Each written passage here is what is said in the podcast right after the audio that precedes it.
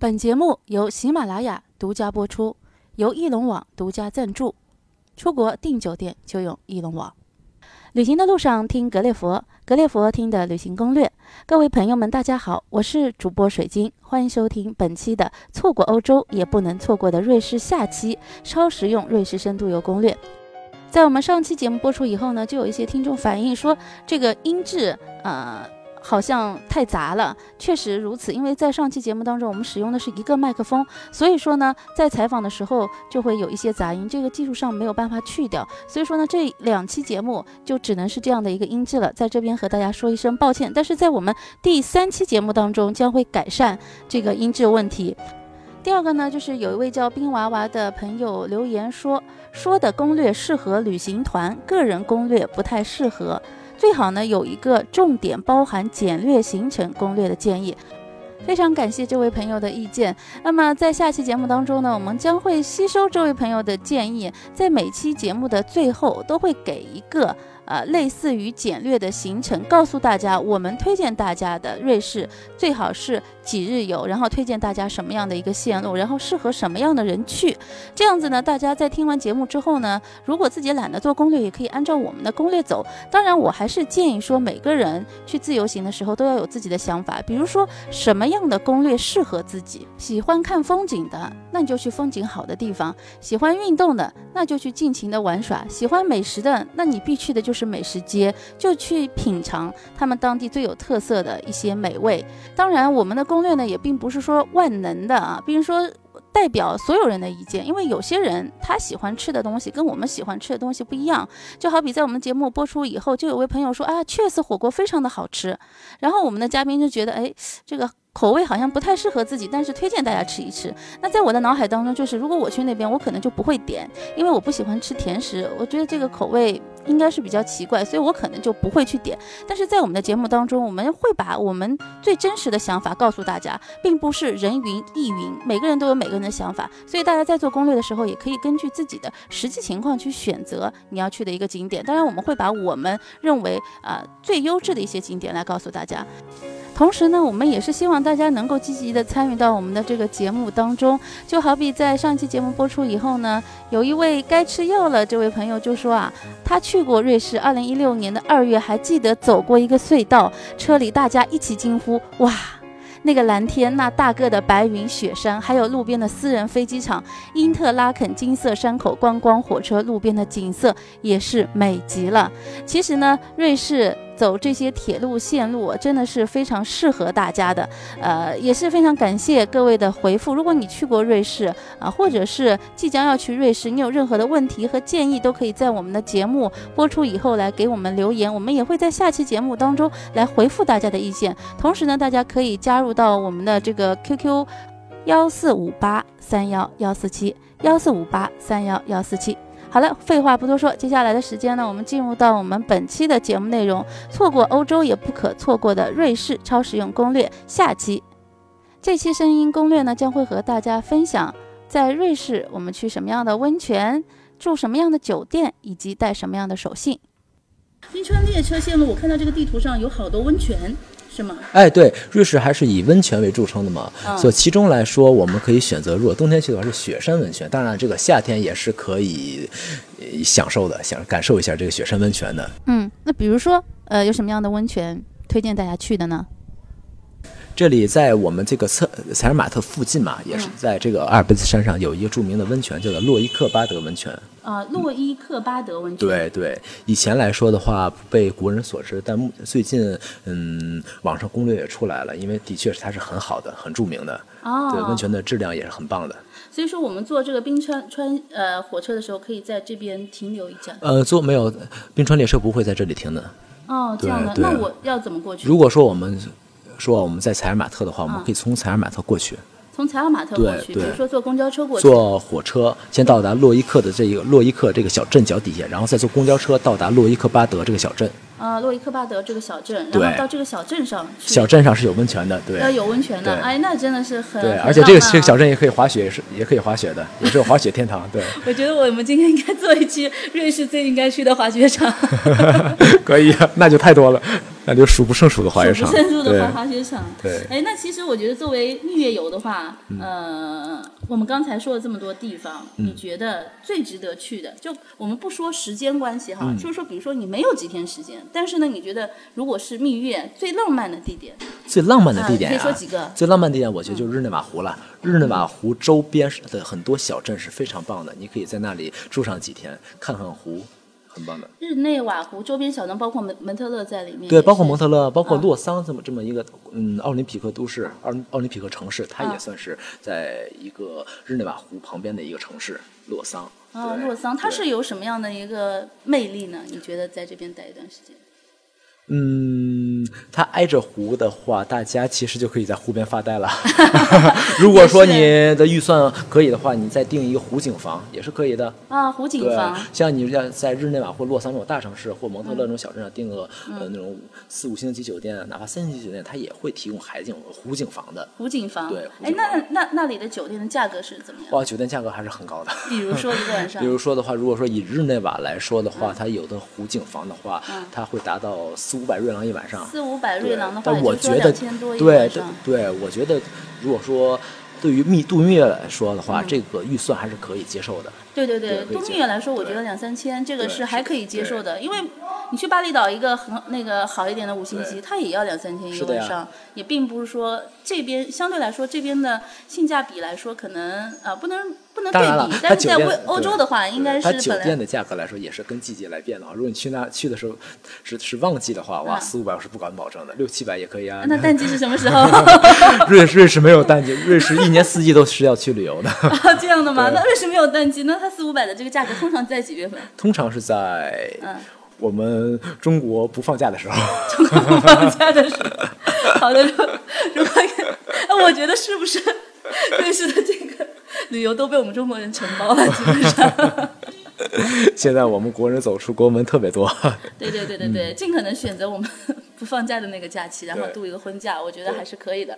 那刚刚就说到这个日内瓦，我刚刚就因为你是在日内瓦工作的吧？啊，对的，嗯，那日内瓦的话，就是说比较轻松休闲的一个方式，怎么样来游比较好一点？你说日内瓦这个城市之内吗对对？对日内瓦这个其实来说的话，我给出大家，其实如要我的话，半天时间就足够了。半天就但是给游客来说，住一晚哦，转天玩一天，然后就可以走了。哦，这样，因为那里几个景点来说的话，就是我大家也可以在网上看到很一些著名，比方说像联合国啊，这样你就可以去一点去去一次就可以了。其他啊地方的话，没有什么太大的必要。没有什么太大的必要，对最多就日内瓦湖边看一看。对对对。啊、我知道日内瓦有一个方式挺好的，呃，就是呃，它有一个公共自行车可以租，不用钱。对，一般大城市它都是有这样的一个公嗯共服务设施的，就是说，一般你把你自己的证件压在那里，或者说压一些钱的话，他们会租给你一辆自行车，你就可以骑自己骑一骑。嗯，那日日内瓦在哪里可以租到？日内瓦的话是在日内瓦市中心那里有有一个点，我记得，对，那里有一个点，还有在日内瓦火车站后面，火车站的后面，嗯，火车也站后面有一个点。就说这两个点的话，就可以免费的去租借对这个自行车。那有了自行车以后，其实我觉得我们游玩就非常的方便了。但是半天时间应该但是以我个人来说的话，我还呃，我觉得还是坐当地的公共交通比较方便。还是坐公共，交通因为日内瓦它有一个很好的一个是福利是什么呢？嗯如果说每个住在日内瓦酒店，任何酒店，包括青年旅社的嗯，就是旅客，你会得到一张交通当天的交通卡。这个交通卡呢，就是说在你的住宿的期限内，你可以无限制的用当就日日内瓦区的各个嗯交通公共交通。啊，日内瓦区的公对，共包括有一个小船的话，就是它的这个船其实是说，它方便大家从湖的这一面到那那一边，但是你可以免费坐这个小船。哎，那其实挺好。那如果从日内瓦湖的这一面到那一面，我基本上就直接可以去洛桑，或者说呃，不是不是，我说的湖是只限于日内瓦这个城市。城市那个小湖啊，从这一面到那一面对，那其实我觉得是非常方便的。就是说在日内瓦住宿，比如说我们有时候经常会选择红眼班机嘛，红眼航班嘛，是吧？因为机票便宜，嗯所以说从中国飞到日内瓦，那这个时候我就可以选择在日内瓦住一天。同时，他会给你一张交通卡，然后你顺便就可以去逛一逛了。对，所以我还是比较推荐公共交通的。公共交通对，自行车还是不推荐的。当然，在湖边可以骑骑自行车的啊，在湖边可以感受一下，比较浪漫。然后两个人还走一走。游城市的话，还是坐公公共公共交交通对公共交通。坐电车啊什么的，对。对，可以顺便提一句，如果大家从日内瓦下飞机以后啊，在取完行李，在出关之前，旁边会有一个售票机器，它不是售票机器，你可以免费摁，它会出出一张免费的票给你用。嗯凭这凭着你的登你的登机牌，你可以嗯，在一个小时还是一个一个半小时之内，可以免费乘坐交通的。哦，这样子的话就是呃，去旅社就不用钱，然后旅社到时候再给你一张卡，然后你又可以坐一天，然后你就可以在日内瓦对好好的玩一玩了。这个日日内瓦游旅游真的好方便啊！是的呀，哎，那你有什么好的酒店之类的可以推荐你？是说指哪个城市啊？就是日日内瓦，嗯，其实日内瓦的话，我觉得啊，如果说你想待两天的话，真的嗯最多只要待两天就足够了。嗯待两天的话，你可以一天一定要选择住一次湖景房。湖景湖景房，嗯湖景房，比方说像四季酒店或者是凯宾四季酒店啊，嗯那你可以选一天。其他另外一天的话，你就可以住普通的那些经济酒店，像像伊比斯酒店就可以选择的。伊比斯酒店对对，哦，这有时。便宜的话，一百一百二十瑞郎就可以了，一百二。一百二十日元的话也是七八百，对的，这样子对，，因为它应该算是最便宜的一个价格了。对便宜的价格。那青年旅社大概多少钱？青年旅社这个我，嗯，这个它价格每天在变的。我记得头几年的价格好像五十有五十瑞郎的时候，哎，五十瑞郎也是也是三四百，所以说就是瑞呃瑞士它的整体的一个酒店的价格还是比较贵的。那大家也可以选择呃 Airbnb 上有一些居民当地他会有一些呃这个房子会出呃会就是说拿出来出租啊之类的。如果大家如果如果大家有时间的话，可以跟他们联系。但一般来说，我还是推荐就选择一些经济酒店。经济酒店就对对 OK 了。对，OK，那我们继续来看哈，刚刚我们就说的比较深入了，就是说住在哪个城市，比如说你推荐的一些酒店，那你周边不是这些地方你都去过吗？对那你去，比如说我们到这个蒙特勒，嗯你推荐哪些酒店？蒙特勒它是一个很小的一个小嗯镇，其实你花上半天时间你就可以逛完。大家的话可以看一在那些订酒店网，呃，订订酒店的网站上可以看一下，嗯沿着湖它有几几家不错的酒店，有家三四我记我忘记名字，有一家三四三星还是四星的一个酒店，它有湖景房出售的，有湖景房对而且价格哦也是还可以。也还可以的也是还可以我记得好像是在两百瑞郎左右。两百瑞郎的话，一千多嘛，对吧？也不贵。然后说，就相对于说是欧洲不贵，但在我们中国已经是一个比较贵的价格。不过，嗯，在瑞士全境所有的旅店的价格都是这样的一个平均价格。但一般来说，苏黎世相对来说更贵一些。苏黎世更贵一些。呃，那除了这个蒙特勒，我记得我记得蒙特勒这个地方是不是还能听音乐会？哎，对他们每年，他们有几个月，他们会举行各种不同的那些音乐会啊，还有这些，对这些的话，我们可以在瑞士旅游网站上可以找到相关信息的。啊，瑞士旅游网站就可以找到相关信息。如果你去的时候正好他们办音乐会，那最好了。对啊对啊，你们蜜月，然后还去听一场音乐会，啊然后顺便去住一下湖景房，感觉是很不错，的。啊如果大家是十二月份去的话，嗯瑞士很多小镇上和那些都会有一个那个 Christmas market，就是圣诞圣诞集市啊。嗯对，那个也可以去参加一下的。那个很好玩吗？那个就是大家就是当地居民可以把自家产的一些嗯就是土产品拿出来卖，哦对他们是自己租一个就是很有圣诞气息的一个小房子来卖，嗯或者自己手工艺品什么的，大家可以参加一下，很棒的。哦，那那挺，那我可以把中国带来的东西拿去卖吗？他们会不会要？警察会打找你的。什么呀？我跟警察说圣诞快乐，他就不查我了。好的，好的，那我这个只是开个玩笑哈。我们接下来看，刚刚也就说到了这个西雍城堡边上有一些湖景房会比较不错。那洛桑，刚才我们也说到洛桑这个城市，洛桑，洛桑目前的的这些治安还是有些问题的。哦治安有些问题对，治安还是有些问题的。是什么样？比如就是如果说你太晚的话，因为那个法语区嘛，它那个黑人会相对来说多一些，哦而且现在我们。他他们也都知道中国人嘛，旅游相对来说富有一些，对。啊、所以所以说还是不要在太晚的时候，不管到哪里，不对要太太晚对回去。基本上差不多，嗯，瑞士是休息的比较早嘛。日日式来说，嗯，他们的如果说小镇上来说，他们的一些超市啊，这些东西都会关门比较早的。嗯，大概是几点钟？嗯，有哦，有些比较偏的小镇，有时候五点半就关门了，有些哦七点就关门的。但是在大城市就不用担心，大啊城市的话，对对对，那比如说我们去小镇上去一些超市，有些时候可能，嗯、就懒得，比如说去一些比较贵的一些地方吃饭，比如说我们去超市里面买点面包啊，买点这些。对啊，完全可以解决。比方说你要坐在湖边的话，你买点买点沙拉呀，买点面包啊，他们或者当街街上的有些小摊也做一些什么其他三明治啊，你可以吃，也也挺好，也挺健康的。这个会不会有宰客的现象？这个不会的，这个不会的，对他不会说看到你是谁谁谁就给你加几块加几，不会的。啊，这个相对来说，欧洲人做生意还是比较对。你也不需要划价的，也不需要还价，问他多少钱就 OK 了。对。那差着差着又说了好多无关的话题，不过呢，这是对我们的呃了解瑞士也是有非常大的一个作用。咱们要再回到我们的一个主题啊，就刚刚说到这个旅店的一个选择问题上。假如说是你自己蜜月的话，你对这个酒店的选择，你是什么样的一个原则呢？我最推荐的是这样子，湖景房一定要住，再其次雪山一定要上。嗯，对，因为在两个人很浪漫嘛，在雪山上照一合影一张是很浪漫嘛。雪山也一定要上的，雪山一定要上。那在雪山旁边，是不是我记得瑞士还有一个上次说的那个什么木屋，对吗？哦，木木屋是这样，木屋是一般来说，当当地人他们在度假度假的时候，他们假期很多嘛，他们会租一个这么一个瑞士一个小木屋，对，朋友多十几个人、二十几个人，他们可以一起去住在这里，晚上可以做游戏啊，可以喝酒啊，可以玩。白天，比方说单独去你去做你的事情，我们去滑雪。我去泡温泉，我去户外徒步啊，晚上回家回来大家可以一起 一起玩。就是我我记得就有那种图片嘛，就是茫茫的雪地上，然后有一个小木屋这样子，就是那那样子的那种别墅。那蜜蜜月游的话，我觉得我我没有必要，就是说一个人住这么大的一个房子，因为价格应该也很贵。对啊，那当然很贵了，除非你除非你人多啊。多少钱？它价格来说，呃，它价格来说没有没有没有什么一定的，一般来说有些它两千三千瑞郎也。也是有的，那那个价格相对来说比较比较贵了，我觉得。要根据它，要根据它木屋大小。有没有最小的木屋？给我个树洞也可以。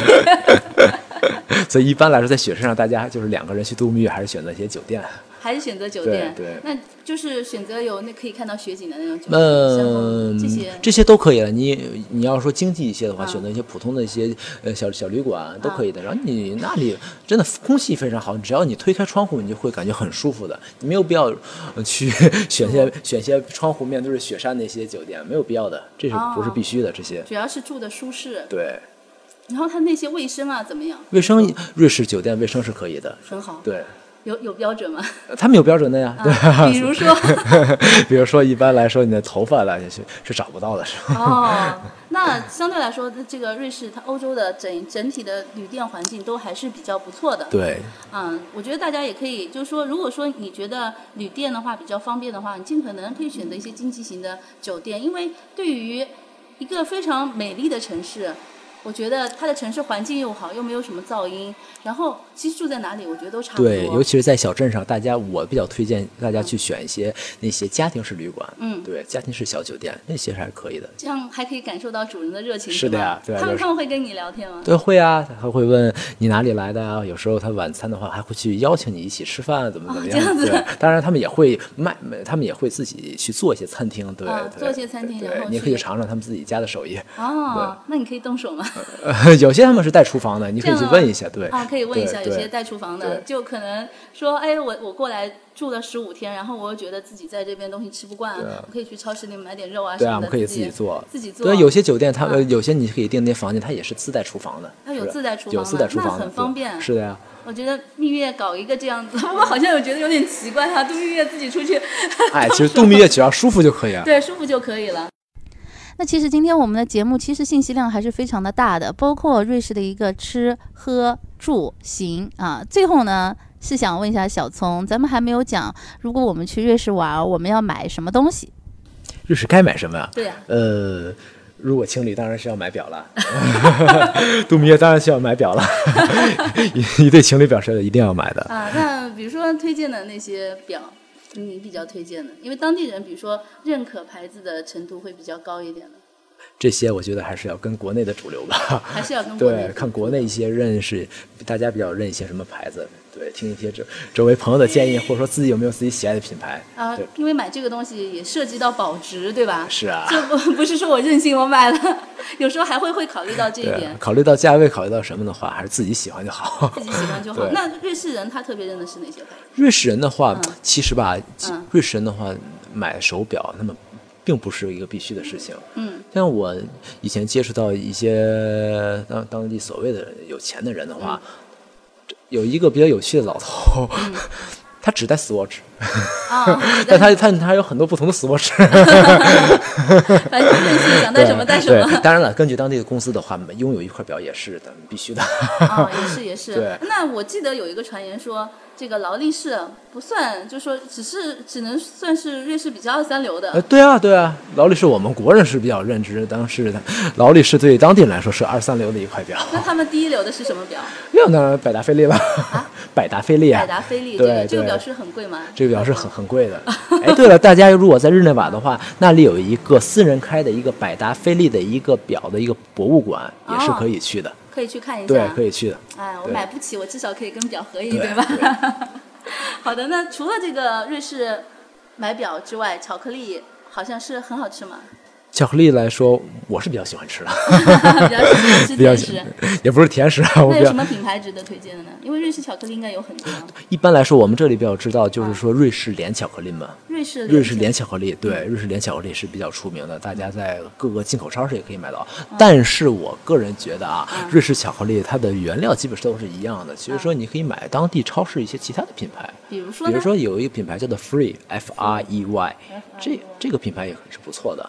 它的价格相对于瑞士莲是便宜一点点，对，这对对对，它的种类也是都每一个种类的话都是跟瑞士莲是有相对的，对。还还有其他很多巧克力品牌，大家可以去当地超市去看。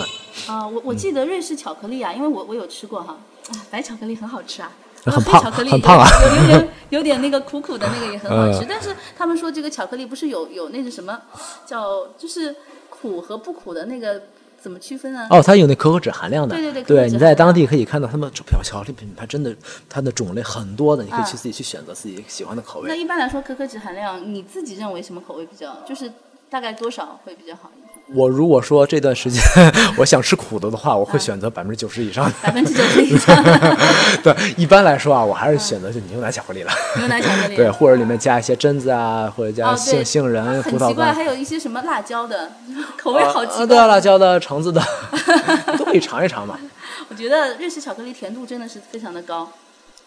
那除此之外，除此之外的话，在当每一个就是说旅游景点、旅游城市，他们那个旅游纪念品的商那个商店也很多的，大家可以进去选一些个个人比较喜欢的旅游旅游纪念品。嗯，比如说有什么就是价廉物美，然后又又是当地就是嗯，哇，这些这些种类东西真的好多。比方说最基本像呃大家看到的毛绒玩具嘛，这些毛绒玩具，毛绒玩具，因为瑞士有一有一条狗是比较有名的，那个狗叫做好像叫做圣伯纳犬嘛。啊。圣伯纳犬，圣伯纳犬是雪山上的搜救犬。对的，对的，就是对。但是现在这个犬已经比较懒了，作为一个一个神供在那边，对对对，比较懒了。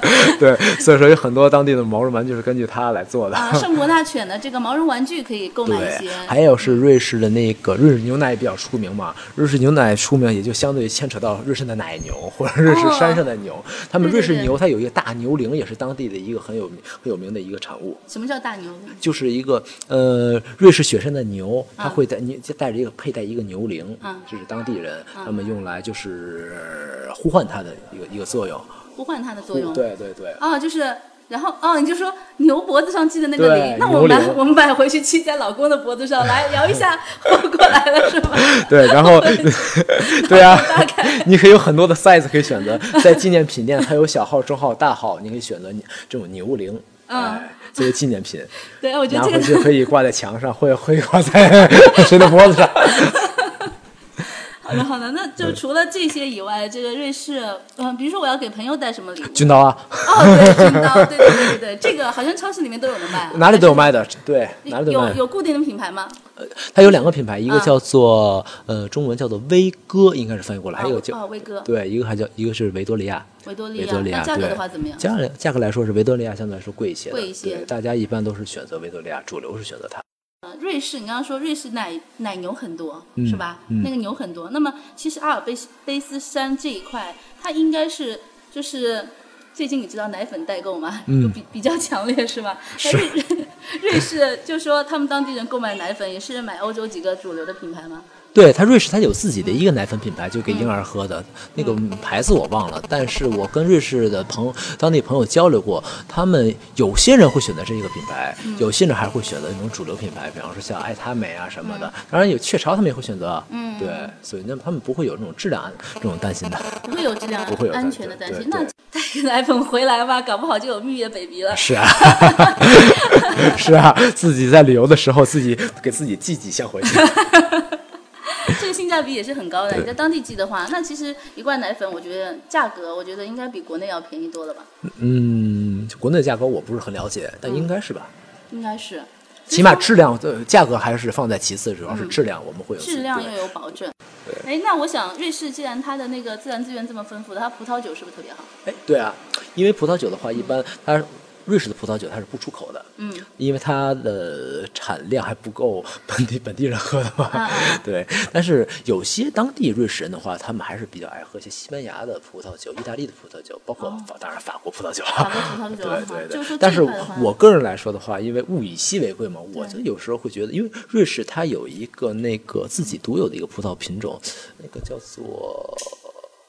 忘记那个 那个品种那个名字了，对，所以说它那个酿造出来的葡萄酒的话，我会选择多喝一些，多喝一些，对，因为法国葡萄酒我们在哪里都可以都买到嘛。那超市里面有的卖吗？瑞士自己有啊有啊，然后就可以在超市里面买到那个葡萄酒。对对对。那那比如说我要超市里面啊，还有瑞士糖是吧？瑞士糖好像挺好，瑞士糖它是一个呃，在我们来说是有瑞士是个品牌嘛，瑞士来说我们。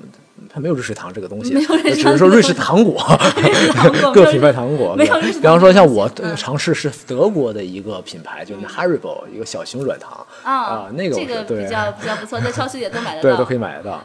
我觉得你也是个吃货嘛。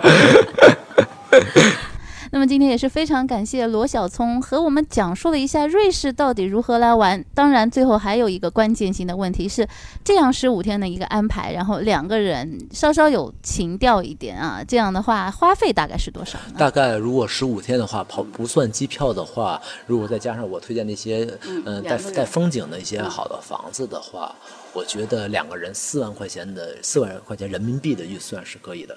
啊，四万块钱人民币预算，其实欧洲游的话，四万块钱这个价格不算高啊。嗯，但是我们这是深度，算是稍微深度一点点，啊比较深度一 点，大概每个人两万，差不多。差不多。那其实我觉得这个其实是可以接受，因为你想啊，东南亚去玩，如果两个人玩十五天，我估计应该也要两万多。是啊，那肯定也要啊。因为有些人来说，他们这个，他们比方说做四五万的预算呢，他们不光是只只游瑞士，他只是把瑞士几个点，他们看一眼大城市看一眼，他们会把这些其分散的把这个预算分散到其他国家呀。啊，他们觉得啊，我们去的国家多一些啊，怎么怎么。所以说，这看个人的想法了。像我们今天的主题来说，如果两个人度蜜月，只是想去瑞士做一个稍微深度一些游的话，我觉得这个钱还是值得。嗯，还是值得的。对，你可以看到其他游客看不到的风景，你感受不一样的文化。对对对，因为我觉得瑞士这个国家，你还是要心静下来，慢慢的在那边待，你才能感受到这个瑞士的一个每一个安逸，包括它一个雪山的风景，包括小镇的一个风情。好的，那今天也是非常感谢我们的小聪，嗯，啊，好，谢谢你。好的，下次如果说有有什么样，比如说我要去做冰岛一些攻略的话，哎，我也可以给你做一些推荐了。好的，那我们下期冰岛节目见啊！那么今天呢，也是和大家一起分享到我们瑞士的一个旅游的攻略。今天说的还是非常深度的哈。如果说大家对我们其中的一些内容有一些不理解的话，都可以加入到我们的 QQ 互动交流群幺四五八三幺幺四七幺四五八。三幺幺四七，但呢，今天我们在节目当中就提到了一个地图哈，因为我们在主持节目的时候是看着呃一个瑞士全境的地图，当然呢啊这个地图大家的面前是没有有的，但是呢我们会把这样的一个格列佛制作的一个地图发送在我们格列佛的网站上和我们格列佛的官方微信上，大家可以在微信上搜索。呃，公众号格列佛，关注我们就可以看到这个地图了。同时呢，大家如果想要呃联系到我的话，也可以在新浪微博上搜索 QCR 水晶，也可以联系到我。你就在我的微博下啊，有一些什么样的困惑，你可以给我留言。那今天我们的瑞士行攻略呢，就到这里结束了，也是非常感谢大家的收听。本期节目由翼龙网独家赞助，本期节目由喜马拉雅独家播出。听节目赢奖品，参与互动将有机会获得海南三亚天涯小站音乐冲浪客栈提供的价值一百元的三小时冲沙教程一份。听最专业、最优秀的旅行攻略，尽在格列佛听的旅行攻略。各位亲爱的朋友们，下期再见喽！